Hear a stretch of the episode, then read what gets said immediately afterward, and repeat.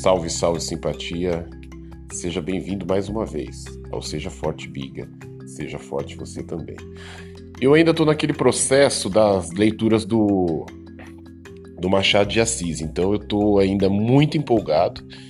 É, estou lendo e ouvindo, né? Todos, é, todos os dias, muito mais pela manhã e pelo final das noites. E eu estou muito apaixonado pelo pelo Bentinho e a Capitu, né? É, eu ainda tô Bentinho e Capitu, né? Crianças e tudo mais indo para a igreja, é, sendo chamado para talvez fazer o seminário e tudo mais. E isso faz um paralelo porque eu vim de, de igreja católica, né? Eu vim do Externato São Francisco, onde eu estudei e depois no Colégio São Bento, que teve aqui até o Papa Bento, né? Eu tive a satisfação de vê-lo e até levei a bandeira da Alemanha, né? Estava eu, Martiliano, Suzane, nós, nós, ele passou por nós e tal e mostramos a bandeira e tudo mais que eu havia ganhado na Alemanha. Então a gente pensa assim, o que eu quero dizer é que se você olhar, é por isso que eu, a, literatura ela, ela me chama atenção. O que, que ela me chama atenção? Ela tem uma proposta de mostrar, e aí eu estou falando também de, de, de Machado de Assis, é, numa virada de escrita também, o amadurecimento. Então aqui a gente está falando do realismo, né? Então essa proposta de mostrar o que eu vivo mesmo que é a vida, o cotidiano, né? Que nem o Cortiço, né? De Aloysio de Azevedo. Quem lê o Cortiço, pelo amor de Deus, Cortiço é extraordinário, ele é pesadíssimo. Eu morei em Cortiço, né? É literalmente em Cortiço, porque eu, meu pai e minha mãe ah, moramos no hotel que chamava Copa 75, ali na rua, dos, na rua Aurora, se eu não me engano. Então a gente morou bastante em hotel, pensão, até a vida deu, dar uma melhorada, né? O homem negro, a mulher negra do centro de São Paulo é pobre, muitos moraram nisso. Na verdade, hoje muita gente mora. Né? A gente fala dessa coisa do passado, por isso que eu acho engraçado, né? Às vezes eu falo com os jovens é, que eles são modernos, mas os modernos fazendo a mesma coisa que a gente fazia no passado, eu não sei se é, se é tão moderno assim, não. Pelo menos o jovem brasileiro. Então eu lembro até hoje é, que a gente morou muita pensão. Então quando, eu, quando eu, o, o Matheus me apresentou esse livro, Matheus é um companheiro é, maravilhoso, um amigo, né? Quando o Matheus me apresentou esse livro, eu falei, não, jura? Eu fui e comprei, porque eu, eu não acreditei no, no, no tema, né? O cortiço. Eu falei, será? e ele falava muito das coisas das quais eu vivi na realidade da minha na minha própria realidade, né? Na década de 80 e 90. Então, assim, quando eu leio Dom Casmurro e eu vejo a história do Bentinho, as paixões, né? Quem não teve aquela paixão adolescente, né? Quem que não foi na igreja? Sabe como foi legal aqueles momentos, né? E aí ele vai mostrando as, as coisas. Seminário, eu quis ser padre quando era garoto. E depois, eh, querendo ser padre, fui ser pastor, né? Então, assim, ler a, a literatura brasileira, ler quem viveu aqui a realidade do país e se mostrando no que se refere à leitura e à escrita, mano, é maravilhoso. Quando eu criei esse laço de comunicação que é esse podcast, a ideia é realista, é do realismo, é de você mostrar a vida cotidiana de alguém normal, que sou eu, no caso. E dentro dessas possibilidades, a gente vai falando de coisas que ajudam você, que me ajudaram. É, ações, por exemplo, é, o seu Paulo, né? A gente não tem se falado porque não se vê. Mas, por exemplo, ele mal ele sabe que eu entro agora no Senai, vou fazer um curso de elétrica, instalador ele, eletri, eletricista, é, no período mais ou menos de seis meses, de cinco, seis meses, numa das maiores empresas nesta área, das maiores escolas nessa área, que é o Senai.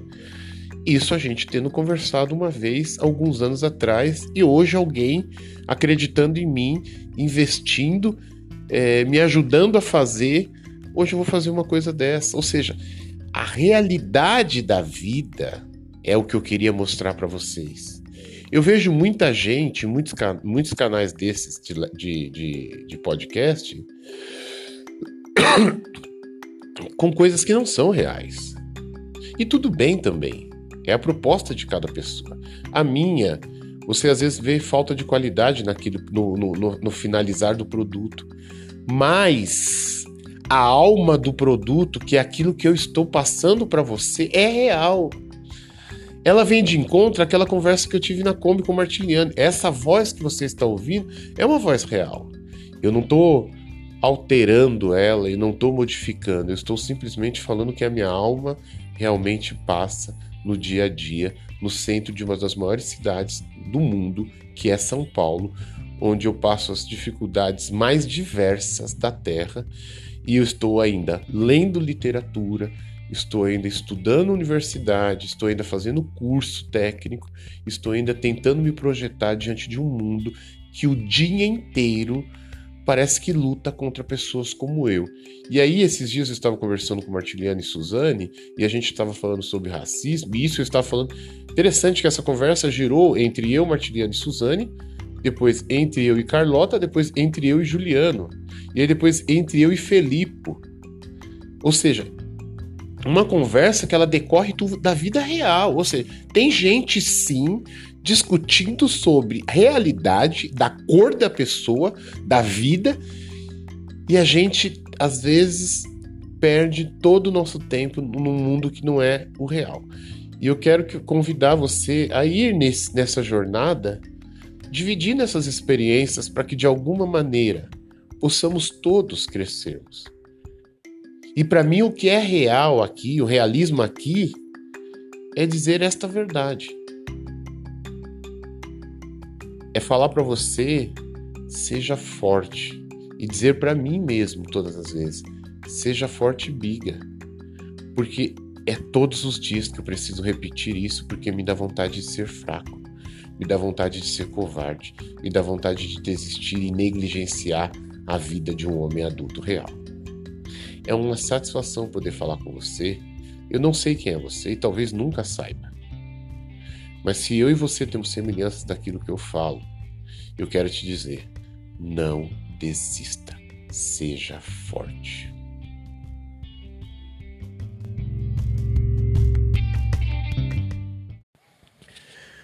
Salve, salve simpatia, seja bem-vindo mais uma vez ao Seja Forte Biga. Seja forte você também. Esses dias eu estava na sacada de um brother que eu Gosto muito dele, da esposa, dos filhos, são meus amigos de verdade, né?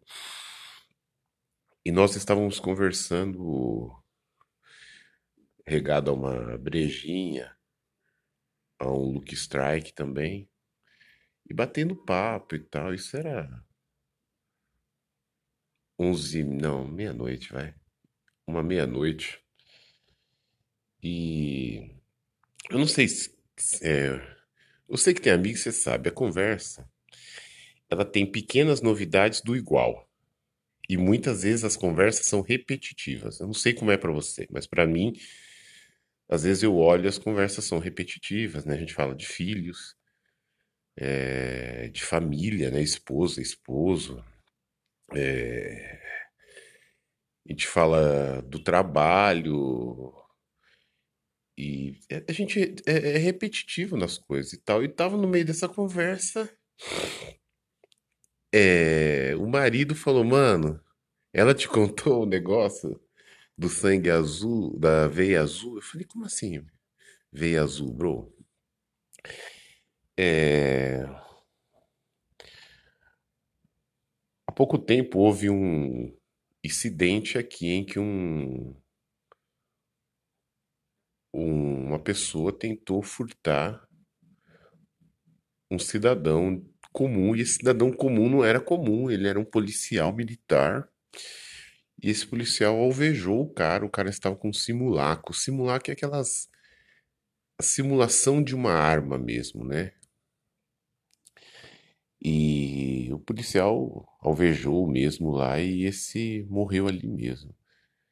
E essa minha amiga foi lá olhar, porque na verdade foi bem na porta, né?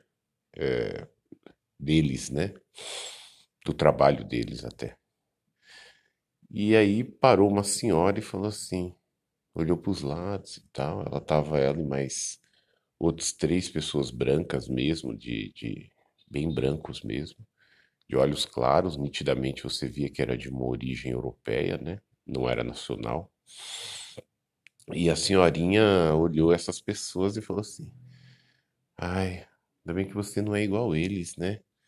Minha mãe sempre diz isso. Eu tô falando uma senhora, prestem atenção na narrativa.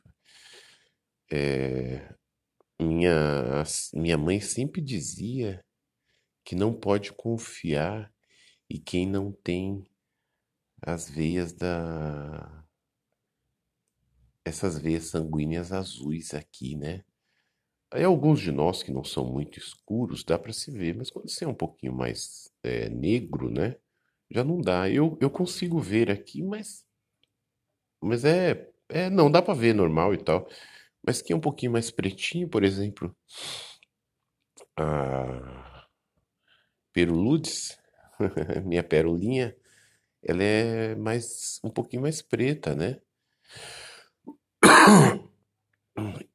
E aí eu fiquei pensando nessa. Aí a, essa mulher falou pra outra assim: não, então é, a senhora não pode falar isso não. E os, as pessoas que. Só duas entendiam português, uma delas ainda falou pra outra. As pessoas saíram de lá na hora. As pessoas brancas, né? E de família, de vinda, é, vindas da Europa mesmo. E elas foram embora, acharam aquilo um absurdo, pensou que tinha que chamar a polícia, coisa toda e tal.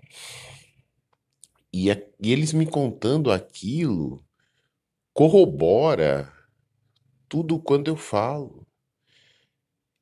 É, existe um racismo aqui nesse país que ele tem uma sobrenaturalidade maior do que em qualquer outro lugar do mundo, eu acho. Tô falando acho, né? Se de repente em outros lugares é, você pode me falar, eu posso aprender. Mas o que eu conheço, né? E eu já tive em alguns países, aqui é sobrenatural. Aqui é. A pessoa espera você virar as costas para falar mal de você. E elas falam mal de pretos para pretos.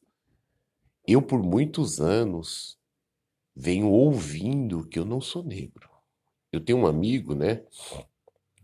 Ele é, eu gosto muito dele, é uma pessoa boa. Tem as más orientações é, dele, da cabeça, porque ser humano é assim mesmo, né?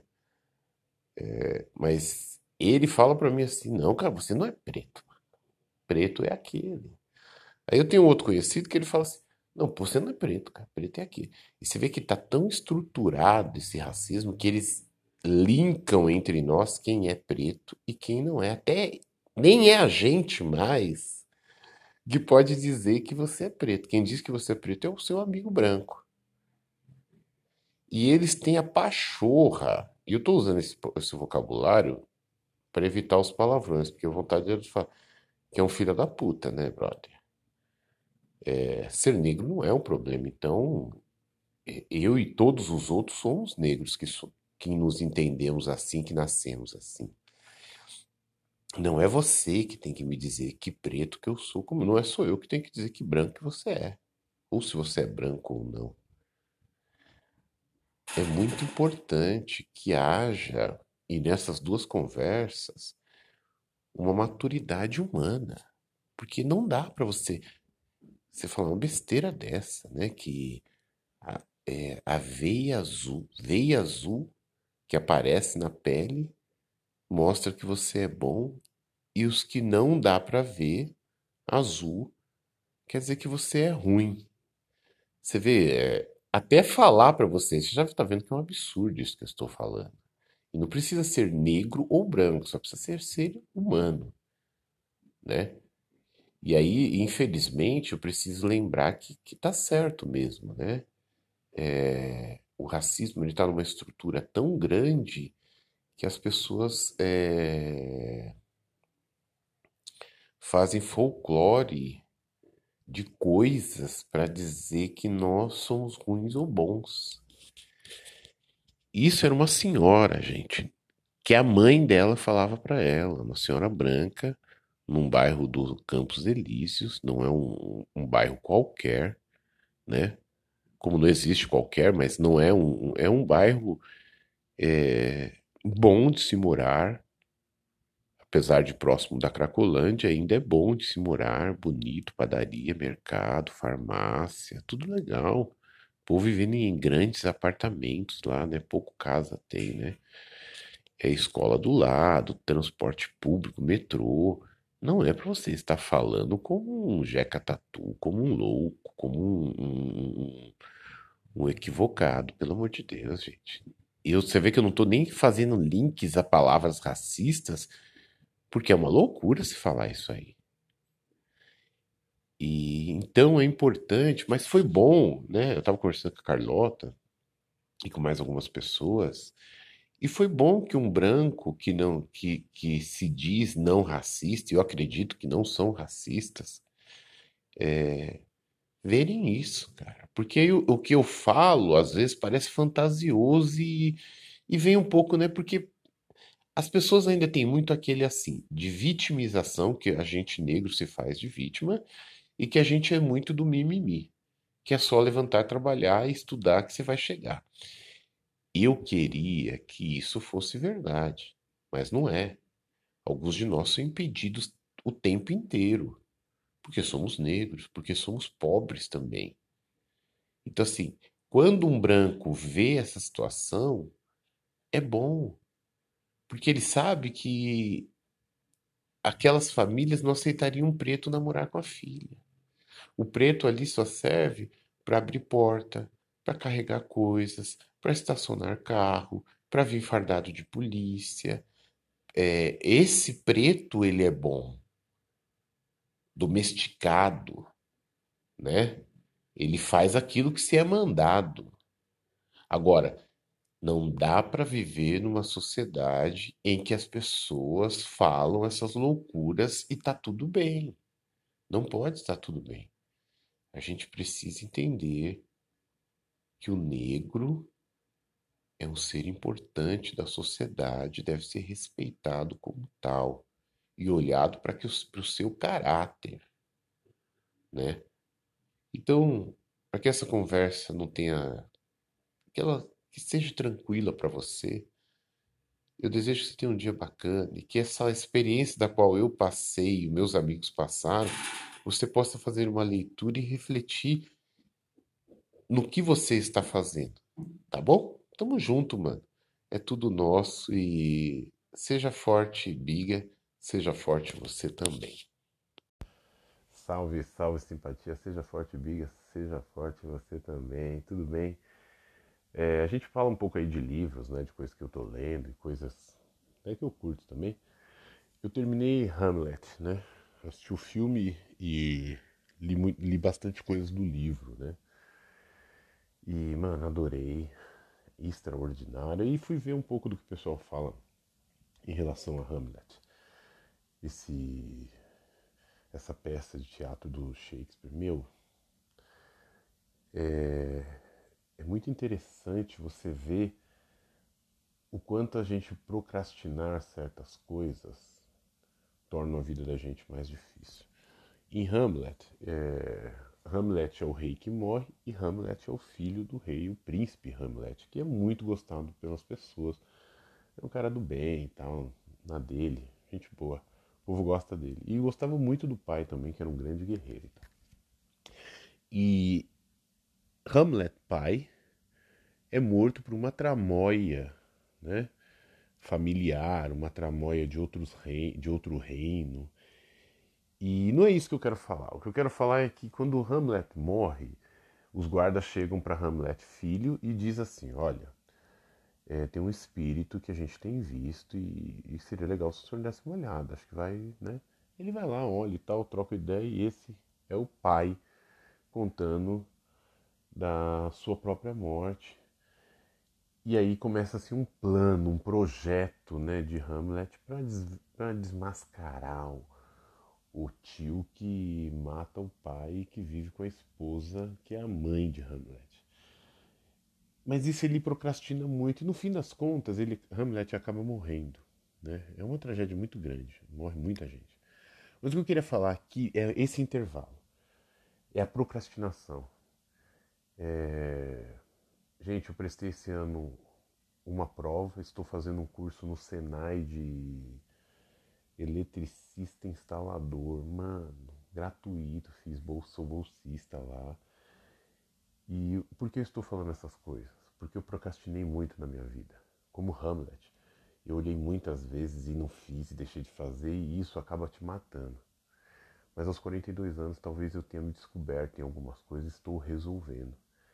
E eu pediria a você que quando eu peço para você ser forte, não é só a força física, obviamente, mas é a sua força intelectual. Quando eu terminei de ver Hamlet, eu fui atrás de um pouco das pessoas que pudessem falar. E essa foi uma das coisas que eles falaram, não é uma ideia minha. Eu estou dividindo com você uma ideia do próprio texto e de outros, né, sociólogos, psicólogos que falam desse texto de Hamlet. É muito importante. Leia, brother, ouça. É extraordinário. Eu me apaixonei por Hamlet não sabia, né? Na verdade, eu me apaixonei pelo seu escritor, né, Shakespeare. E eu queria te convidar a entender a importância de você se resolver um pouco mais rápido do que o tradicional. Eu não estou dizendo para você resolver a vida toda em um minuto, é impossível para alguns de nós, principalmente nesse canal que é de gente mortal, né? Gente normal, que está no meio da luta para tentar viver. E não deixe mais para depois, sabe? Há coisas que você vai precisar falar, dizer, ouvir, fazer, andar, deixar. A gente às vezes tem que deixar coisas, por isso nós procrastinamos. E eu te convido a não procrastinar. Este ano eu fiz uma prova que pode alterar o curso da minha história e estou fazendo um curso que faz parte de um leme de um navio muito maior. Então eu te convido, não, não procrastina mais, brother. Vai em frente. Eu também estou nessa luta. E aos 42, tá tudo bem, cara. Vai dar certo. Eu tenho visto coisas dar certo. E por isso eu criei esse lugar. Para dizer para as minhas filhas, Marina, Vitória, Pérola, vai dar certo, filhas. O papai está deixando essas experiências aqui para que um dia você possa entender que a vida não é fácil, mas também está tudo bem. E você vai alcançar o que você quer a partir do momento que às vezes você levanta de uma cama, que você lava um rosto, que você ouve Shakespeare e entende que procrastinar pode te matar. E eu não quero que vocês morram. Eu desejo a todos que estão ouvindo, é, não procrastine, faça como, como eu fiz. Deixe de procrastinar. Não quer dizer que eu parei, estou na luta diária. Mas deixar de procrastinar algumas vezes melhora muito a nossa vida. Seja forte, Biga, seja forte você também. Auf Wiedersehen. Tschüss. Salve, salve simpatia. É tudo nosso, rapaziada. Como é que vocês estão? Beleza? Aqui é o Biga. Seja forte, Biga. Seja forte você também. É... É difícil às vezes falar de coisas sem pensar o que a gente passou na pandemia agora, né? Nós passamos e estamos passando uma das maiores crises sanitárias que já houve no mundo, né? Eu particularmente, é, enquanto estudante de história, é, nunca li. É lógico que também sou limitado em alguns, em muita coisa em relação à própria história, mas eu nunca li nada tão devastador quanto foi é, esta pandemia, né? E a gente está falando no sentido global, né? É, é, é, grande mesmo o que aconteceu e aconteceu com todos nós, de uma mesma, de uma mesma, de uma mesma vez, né? Então isso já é por si só muito pesado. Então não dá para se conversar coisas agora sem que a gente saiba das nossas fragilidades, sem que a gente tenha visto nações e nações sofrendo, sem lembrar que parentes, amigos, colegas, vizinhos, conhecidos morreram, né? Então, eu acho que qualquer conversa agora tem que partir nesse pensamento também.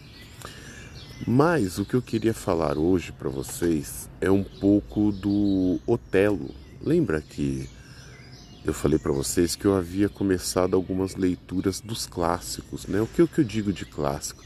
Eu digo de leituras que, que são parte do que é a história do nosso mundo e de escritores que transformaram o que é a escrita, né?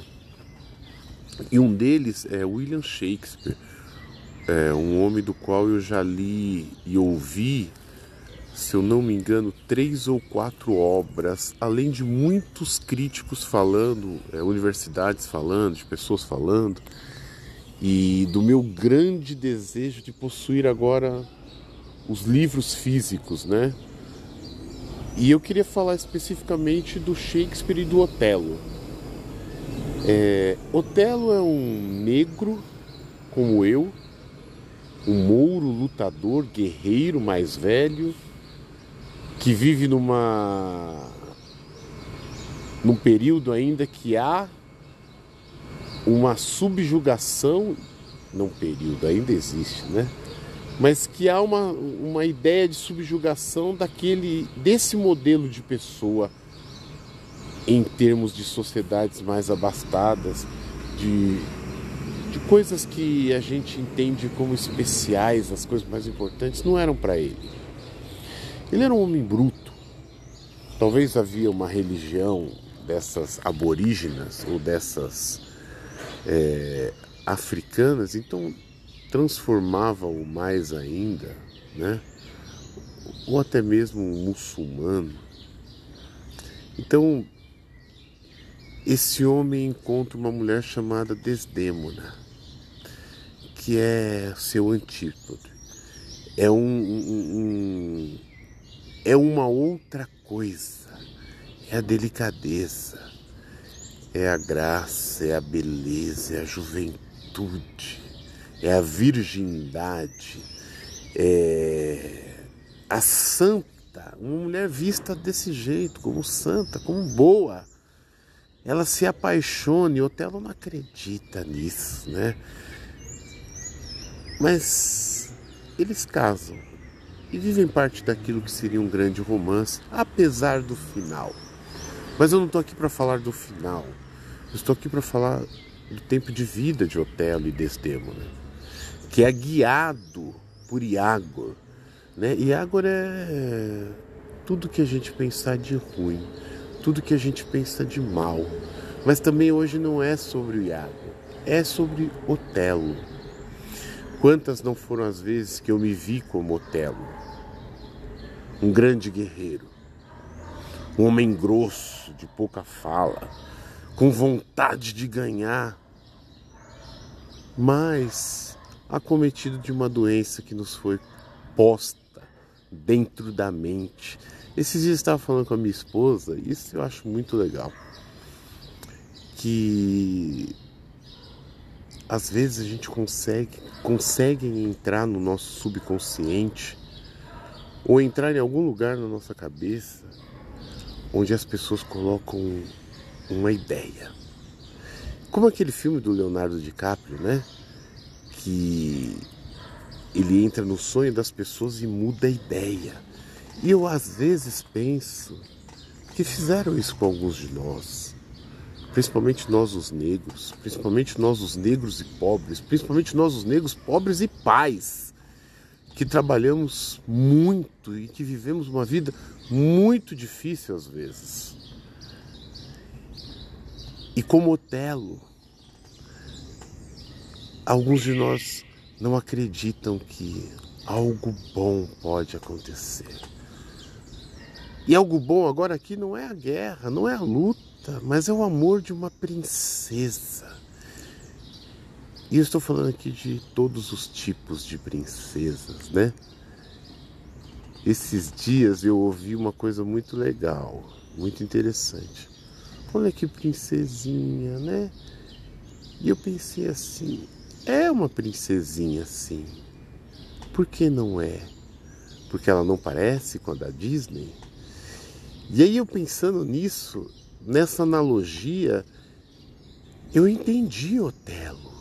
Porque eu sou um Otelo muitas vezes, porque muitas vezes eu não consigo acreditar que eu posso ter a princesa, que eu posso, além de ser um grande lutador, um grande contador de histórias. E isso para minha vida e para sua vida, e na verdade eu estou dividindo um pensamento. Isso aqui é mais um bate-papo, né? E eu usei Otelo e Shakespeare porque é algo que eu tenho lido. E quando eu digo dessas duas coisas, uma da leitura, ler esses clássicos, passar a entender experiências de outros escritas e tomarmos cuidado com a vida.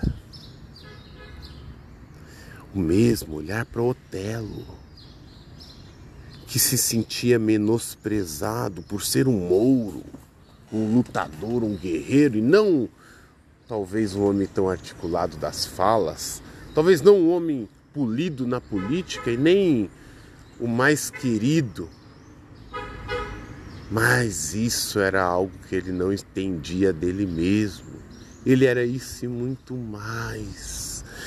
Esses dias minha esposa falou uma coisa assim, ela corrigiu minha prova, uma prova de 90 perguntas é, 120 perguntas mais redação e muitas horas. E eu fiz sentando pau, bro. E aí ao corrigir três ou quatro primeiras que saíram erradas, eu já me desesperei. Deixei de ser forte, biga. e como Otelo, voltou à minha mente que eu não sou ninguém que eu não sou nada. E aí, por alguns dias eu dei uma chorada, fiquei muito arrasado, mas como todos, fingindo que nada estava acontecendo, porque eu sou pai. Pai, trabalhador, homem, eu preciso estar de cabeça erguida, né? Não, não é assim, mas é assim que a gente vive. E por isso muitos de nós estão machucados. E por isso Otelo estava machucado. E por isso Otelo não acreditava nele. Não por uma luta, uma luta ele podia fazer isso com os pés nas costas, mas acreditar que ele poderia ser amado, visto por outros que são como era essa mulher, como era Desdêmona. Quantas vezes nós nos deparamos com desdêmonas em nossas vidas e agimos como Otelo? Eu acho que é hora de erguer as nossas cabeças de mouros, de homens e de mulheres negros, pobres, desacreditados, desenganados e ir para cima. E quando eu falei da prova, assim que a minha mulher começou a corrigir, olha que coisa interessante, né? Ela é professora, diretora, então corrigir provas para ela é natural. Ver homens negros como eu, garotos desacreditados, é normal, apesar de triste. Ela disse: calma, cara, calma, deixa eu corrigir, depois eu te falo. E eu acho que é muito importante que nós nos acalmemos, prestemos atenção e sejamos muito mais fortes do que Otelo e que entendamos o quanto somos importantes, o quanto você é forte, homem, quantas coisas você já passou, mulher, quantas coisas você já passou. Nós somos fortes, nós somos inteligentes e nós podemos fazer as coisas. Não se deixe enganar pelas ideias plantadas na sua cabeça. Faça um backup disso. Limpe o que é certo e apague aquilo que é ruim. Quando eu criei esse canal, eu criei ele, eu falei, Júlio. Aí depois eu falei para Carlota, eu falei, Carlota, eu queria fazer um podcast, mas como um documento das minhas, dos meus pensamentos, das minhas coisas, para que as minhas filhas soubessem o que eu pensava distante delas, mas perto delas. Então, mais era uma coisa para minha família, para mim. Mas se de alguma maneira eu posso atingir mais uma pessoa e dizer para essa pessoa, como eu queria que tivessem dito para mim, acorda, Otelo, não seja desse jeito. Existem milhões de demônios para você, independente do que você pensa de você, você é uma boa pessoa. Você é um lutador, um batalhador, um leitor, um intelectual, um homem ou uma mulher inteligente. É, eu queria muito que você pudesse entender aquilo que eu estou dizendo de uma maneira boa. E eu estou torcendo por você, como espero que torça por mim. E eu acredito que tudo vai dar certo. Seja forte, Biga. Seja forte todos vocês também. Nós vamos alcançar. Força. Salve, salve simpatia é tudo nosso, rapaziada. Como é que vocês estão? Beleza? Aqui é o Biga. Seja forte, Biga. Seja forte você também. É, é difícil às vezes falar de coisas sem pensar o que a gente passou na pandemia agora, né? Nós passamos e estamos passando uma das maiores crises sanitárias que já houve no mundo, né? Eu, particularmente, é, enquanto estudante de história, é, nunca li, é lógico que também sou limitado em alguns, em muita coisa em relação à própria história, mas eu nunca li nada tão devastador quanto foi é, esta pandemia, né? E a gente está falando no sentido global, né? É, é, é grande mesmo o que aconteceu e aconteceu com todos nós de uma mesma de uma mesma de uma mesma vez, né? Então isso já é por si só muito pesado. Então não dá para se conversar coisas agora sem que a gente saiba das nossas fragilidades, sem que a gente tenha visto nações e nações sofrendo, sem lembrar que parentes, amigos, colegas, vizinhos, conhecidos morreram, né? Então, eu acho que qualquer conversa agora tem que partir nesse pensamento também. Mas o que eu queria falar hoje para vocês é um pouco do Otelo. Lembra que eu falei para vocês que eu havia começado algumas leituras dos clássicos, né? O que, o que eu digo de clássico? Eu digo de leituras que, que são parte do que é a história do nosso mundo e de escritores que transformaram o que é a escrita, né? E um deles é William Shakespeare, é um homem do qual eu já li e ouvi, se eu não me engano, três ou quatro obras, além de muitos críticos falando, é, universidades falando, de pessoas falando, e do meu grande desejo de possuir agora os livros físicos, né? E eu queria falar especificamente do Shakespeare e do Otelo. É, Otelo é um negro como eu, um mouro lutador, guerreiro mais velho, que vive numa num período ainda que há uma subjugação, não período ainda existe, né? mas que há uma, uma ideia de subjugação daquele desse modelo de pessoa em termos de sociedades mais abastadas, de, de coisas que a gente entende como especiais, as coisas mais importantes, não eram para ele. Ele era um homem bruto. Talvez havia uma religião dessas aborígenas ou dessas é, africanas, então transformava-o mais ainda, né? ou até mesmo um muçulmano. Então, esse homem encontra uma mulher chamada Desdémona, que é seu antípodo. É um, um, um, é uma outra coisa. É a delicadeza. É a graça, é a beleza, é a juventude, é a virgindade, é a santa, uma mulher vista desse jeito, como santa, como boa. Ela se apaixone, Otelo não acredita nisso, né? Mas eles casam e vivem parte daquilo que seria um grande romance, apesar do final. Mas eu não estou aqui para falar do final. Estou aqui para falar do tempo de vida de Otelo e Desdemona, que é guiado por Iagor.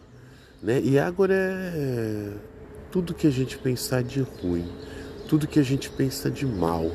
Mas também hoje não é sobre o Iagor, é sobre Otelo. Quantas não foram as vezes que eu me vi como Otelo? Um grande guerreiro, um homem grosso, de pouca fala, com vontade de ganhar, mas acometido de uma doença que nos foi posta dentro da mente. Esses dias eu estava falando com a minha esposa, isso eu acho muito legal. Que às vezes a gente consegue, consegue entrar no nosso subconsciente ou entrar em algum lugar na nossa cabeça onde as pessoas colocam uma ideia. Como aquele filme do Leonardo DiCaprio, né? Que ele entra no sonho das pessoas e muda a ideia. E eu às vezes penso que fizeram isso com alguns de nós principalmente nós os negros, principalmente nós os negros e pobres, principalmente nós os negros pobres e pais, que trabalhamos muito e que vivemos uma vida muito difícil às vezes. E como Otelo, alguns de nós não acreditam que algo bom pode acontecer. E algo bom agora aqui não é a guerra, não é a luta mas é o amor de uma princesa. E eu estou falando aqui de todos os tipos de princesas, né? Esses dias eu ouvi uma coisa muito legal, muito interessante. Olha que princesinha, né? E eu pensei assim: é uma princesinha sim. Por que não é? Porque ela não parece com a da Disney? E aí eu pensando nisso, nessa analogia, eu entendi Otelo. Porque eu sou um Otelo muitas vezes, porque muitas vezes eu não consigo acreditar que eu posso ter a princesa, que eu posso, além de ser um grande lutador, um grande contador de histórias. E isso para minha vida e para sua vida, e na verdade eu estou dividindo um pensamento, isso aqui é mais um bate-papo, né? E eu usei Otelo e Shakespeare porque é algo que eu tenho lido.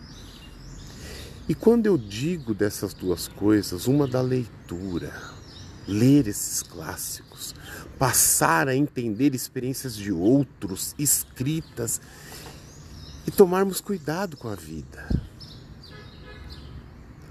O mesmo olhar para Otelo que se sentia menosprezado por ser um mouro, um lutador, um guerreiro e não talvez um homem tão articulado das falas, talvez não um homem polido na política e nem o mais querido. Mas isso era algo que ele não entendia dele mesmo. Ele era isso e muito mais.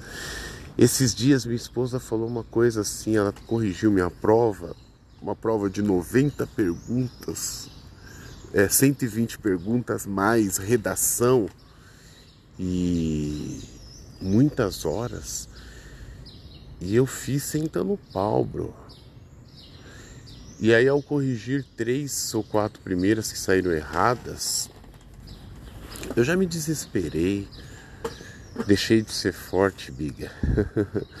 e como Otelo, voltou à minha mente que eu não sou ninguém, que eu não sou nada. E aí, por alguns dias eu dei uma chorada, fiquei muito arrasado, mas como todos, fingindo que nada estava acontecendo, porque eu sou pai.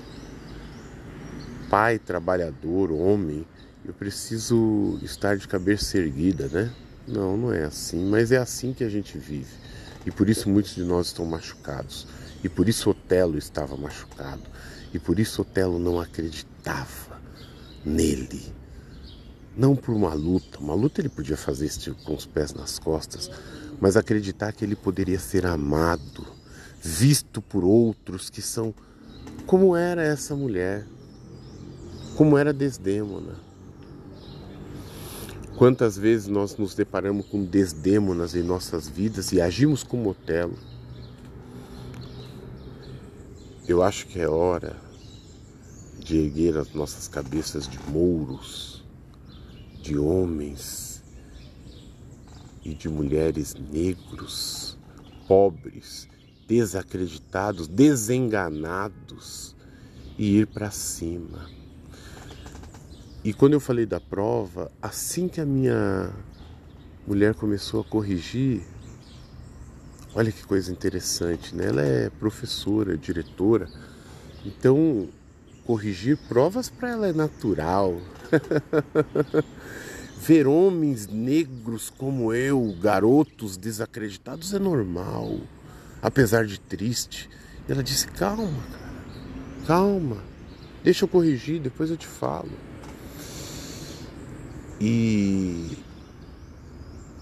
eu acho que é muito importante que nós nos acalmemos, prestemos atenção e sejamos muito mais fortes do que Otelo e que entendamos o quanto somos importantes, o quanto você é forte. Homem, quantas coisas você já passou. Mulher, quantas coisas você já passou. Nós somos fortes, nós somos inteligentes e nós podemos fazer as coisas.